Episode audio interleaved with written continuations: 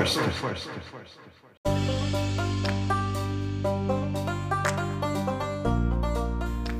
欢迎大家收听我们北向科技服务内部的 podcast 数位声音 Digital Voice。今天是我们第九季二十二 K 文化之路。这次的 podcast 非常适合在团练的时候戴着耳机边走边听。相信大家都对“团练”这个词很熟悉，甚至连在梦里都在进行团练走路。希望团练可以培养大家运动的习惯，并享受走路的过程与彼此认识的交谈。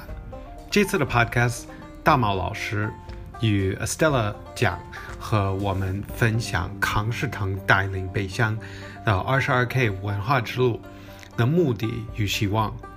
虽然有些人下班后还懒在沙发上喝着啤酒，看着电脑，希望。在听到大毛老师热情的介绍后，说不定立刻从沙发上屁股动起来。第一个问题是，我要问是康士呃康士腾是从什么时候开始有这个想法，要进行这种的那个呃团队的一些活动？然后是谁的谁的想法？好，那那我再来分享一下。那如果我分享完。哎，Stella 老师，如果有什么要补充的话，就随时随时欢迎这样子。对，那康士腾其实已经创立十一年了。那我是二零一四年的时候加入。然后事实上，在我们过去成立这么多年来，经常帮很多的客户办，不管是专业性的、技巧性的，或甚至是很多这种 team building 式的训练，不管是室内或是户外。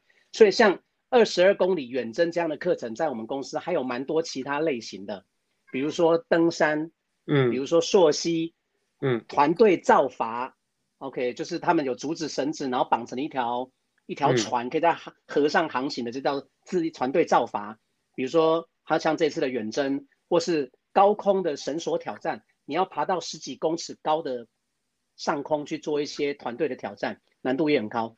甚至是很多客户最近我们有一些比较新的一些 idea，比如说。GPS 的团队决策力的挑战也是在户外，甚至是连团队一起来做一道美食，OK，这种团队户外厨房也可以进行这样子。所以这些其实 team building 的户外活动，这这么多年来都很受企业的欢迎，主要是因为它可以对团队带来一些好处。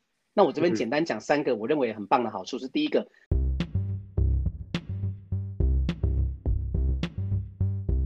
它可以在这么短的时间之内，可以凝聚团队内部的一些向心力跟归属感。嗯，因为大家平常都很忙，都在各自不同的工作岗位上工作，那很难得有机会是我们一起做一件事情，然后一起看到这个结果，然后一起在过程中有很多的相互协助的跟帮忙。这个其实可以在其实依据这个团队动力研究这样的一个过程，就可以让伙伴们彼此之间迅速拉近彼此的关系。可以有效的打破这种人际隔阂感啊，甚至可以提升对组织的认同感，这都是很有帮助的。这是第一个很大的好处。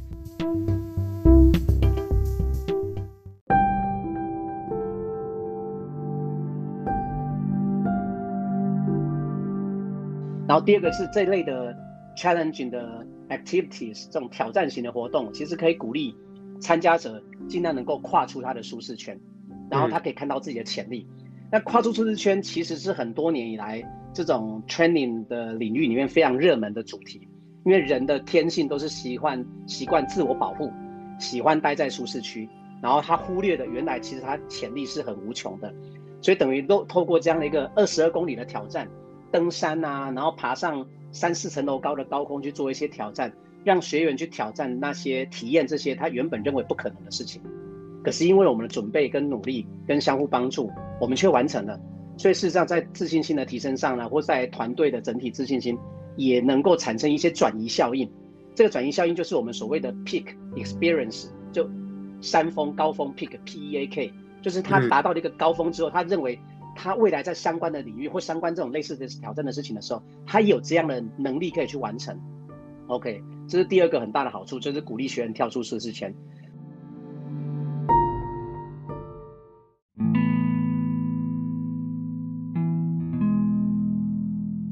那第三个其实也是鼓励参加者有一个非常棒的自我反思跟觉察的一个好的机会。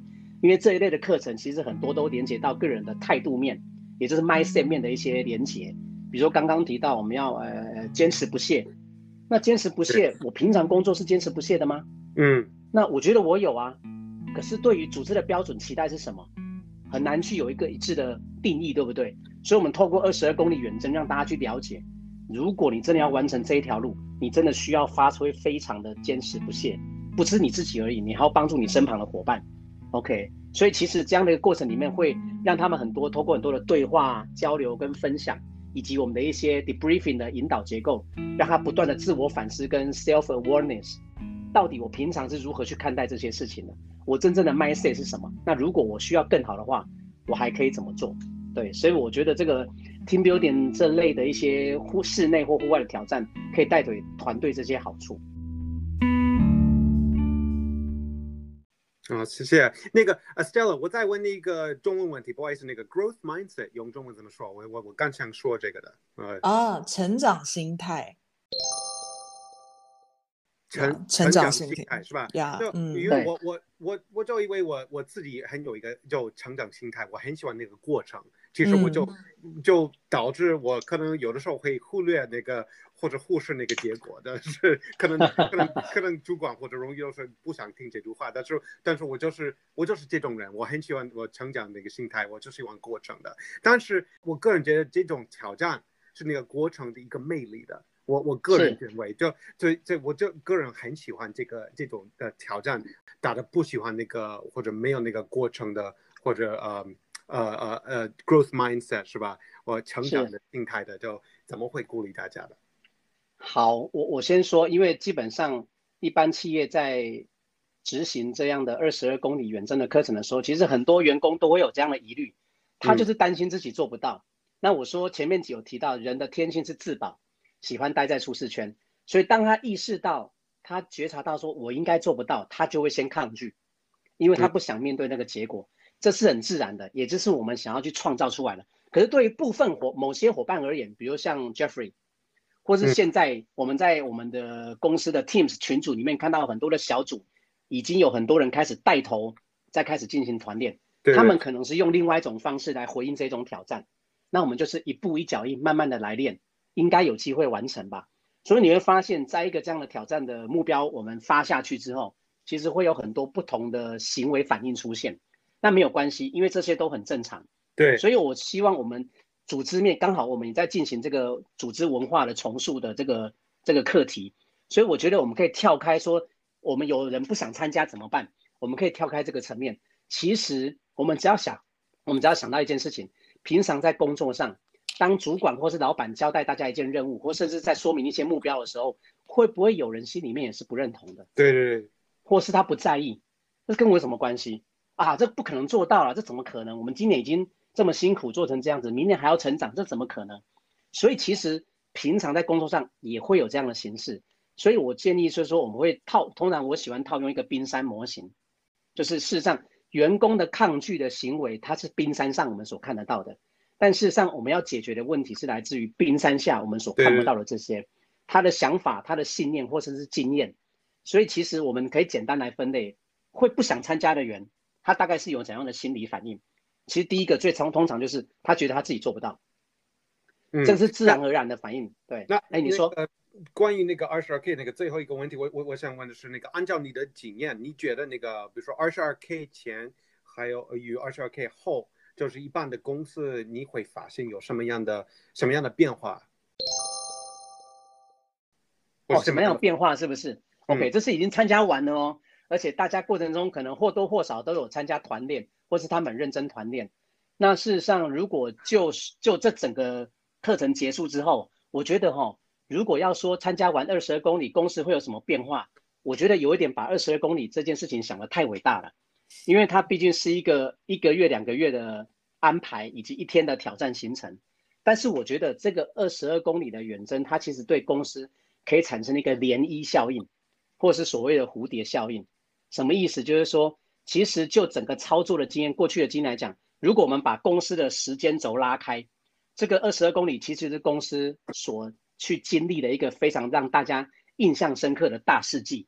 这是一个重要的 critical moment，我们一起做的这件事情，就很像我们上次在上课的时候，有一位比较资深 senior 的主管，他提到，二零零八年我们北翔有一群人一起骑着脚踏车做远征，好像骑得很远。我记得他讲，你会发现哦，二零零八年的事情，那已经是十三年前了。可是这个主管到现在他还是印象很深刻。对对对，这个印象深刻的意思代表什么？代表第一个。这一件事情，我觉得我们干得很不错。然后董事长他说，那个这个二十二 K 会成为那个北翔的一个就一个里程碑，所以他他对，这是一个美好的重要的回忆。而且最重要的是，嗯、大家在这过程中，其实他不是自己在骑车，也不是自己在走二十公里，是我们跟着一群伙伴在完成这个挑战。所以这过程中，他们无形之间对组织的认同感也好，对组织的向心力也好，其实都是一个非常棒的一个提升。对，这是第一个第一个最大的变化，这样子。你们希望就北向就十二月后就还可以与康师堂就进行什么样的活动或者工作坊就就一起合作的？其实就如同我们一开始在讲这个 program 的时候，呃，文化的这个落实其实是一段过程啊。那目前我们把 focus 放在就是大家先了解文化到底是什么。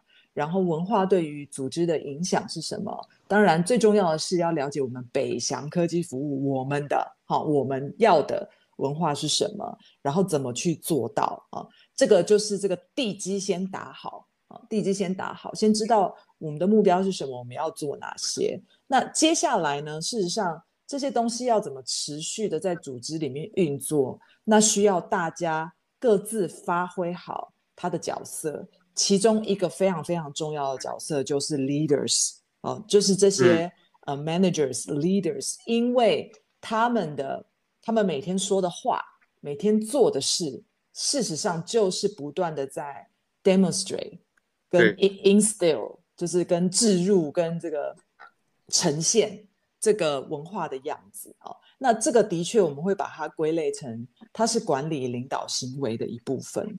你也可以说它是一个 leadership 的 competency 啊，那这个 competency 是需要被训练的，这个这个 competency 是需要练习，是要训练啊，是要优化的。好，所以我会期待的是，接下来呢，我们可能会加强呃在 leadership competency 这边的的提升，然后让所有的主管、所有的 leader 能够更有效的哈。我们追求一个 more effective 啊，就是更有效的来让文化这件事情成为我们工作跟生活的一部分。这个是可以透过他们在 leadership 的展现当中发生的啊，这个是我的期待。那大猫老师，嗯，对，我非常期待这个过程，还有面一大家一起面对挑这个挑战的。那那个对 Eric Eric 老师呢？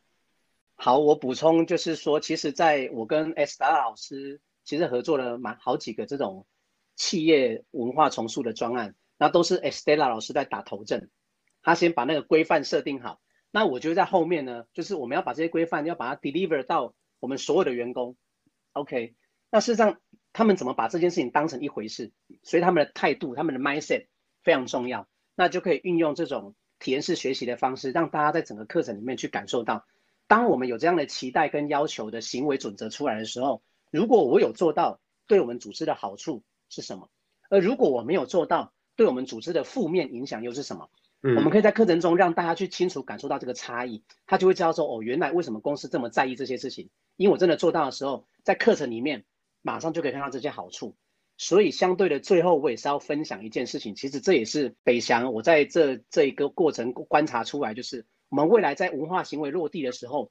我们该怎么样去坚持这些我们所想要展现的行为？比如说，有员工他说我不想参加二十二公里的时候，但他的他的态度就是说，因为我觉得这个工工工作没关系。第二个，我平常很忙，我就是不想参加。那我们伙伴们甚至主管们怎么去面对这样的一个伙伴，这样的一个拒绝的伙伴？那事实上，我觉得我从这几次的互动里面，我觉得北翔的主管们。其实是一个把员工当家人的一个组织，很像一个 family 的感觉，所以很重视彼此。那我觉得很重视彼此的过程中，就可能会出现一个现象，就是我们尽量能够都能够包容彼此。所以如果你有什么样的状况，我们尽量能够帮助你。但事实上在包容彼此的过程中，事实上你可能就要面临一个抉择：我如果包容他，会不会违反我们自己的行为准则？我尽可能帮助你，尽可能去改变你，尽可能去影响你。但事实上，如果你还是不愿意的时候，那我们怎么办？我觉得这是下一阶段北翔的企业或是我们的主管们所要去面临的另外一个挑战，就是我们必须很直接的去去运用我们真正相信的信念，来去回应这些他还是不想跟上我们的伙伴，我们该怎么办？这样子，否则我们一直包容，一直不断帮忙协助他。事实上，你知道吗？在台湾是不是有个有个，我们都说有妈宝，就妈妈对小孩太好了。我什么事都帮你想好好的，我什么事都帮你做好好的，然后希望你不要烦恼，希望你就好好念书就好了。久而久之，这个小孩就会变成妈宝，他不会去面对问题、解决问题。OK，那我觉得我们照顾员工很重要，但是我们要培养员工更重要，让他知道到底在北翔，我们希望能够展现出一个什么样的一个集体的价值跟行为。对，所以我觉得文化能不能够真正落地，其实在后来为后续都还有很多的。挑战要去面对这样子，嗯，我的补充到这边，谢谢。这个工作就是就不容易的，但是就非常的重要的，就然后就呃希望呃非常感谢你们两位的，就因为今天就是是他们的 extra time，他们不知道就我会邀请他们加加入这个数位声音的 digital podcast 和 digital voice。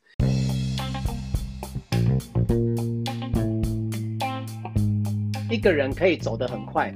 但是一个团队才可以走得远，这句话要能够体验。他平常你如果没有大家一起做一件事情，其实体会不到。但我可以，我很有信心的说，当大家真的挑战完二十二公里之后，你可以完全体会这句话讲的是真的。嗯，所以我希望就是我们就北翔，北翔与康士腾可以走得很远的。所 以没问题，就非常非常感谢 Estella 和 Eric 就今天加入呃数位声音的呀。很感谢你们，是的，也谢谢 Jeffrey，谢谢你的热情邀请。对，好好，那就先就感谢，然后就说就呃下次见对，下次见，我们团练见。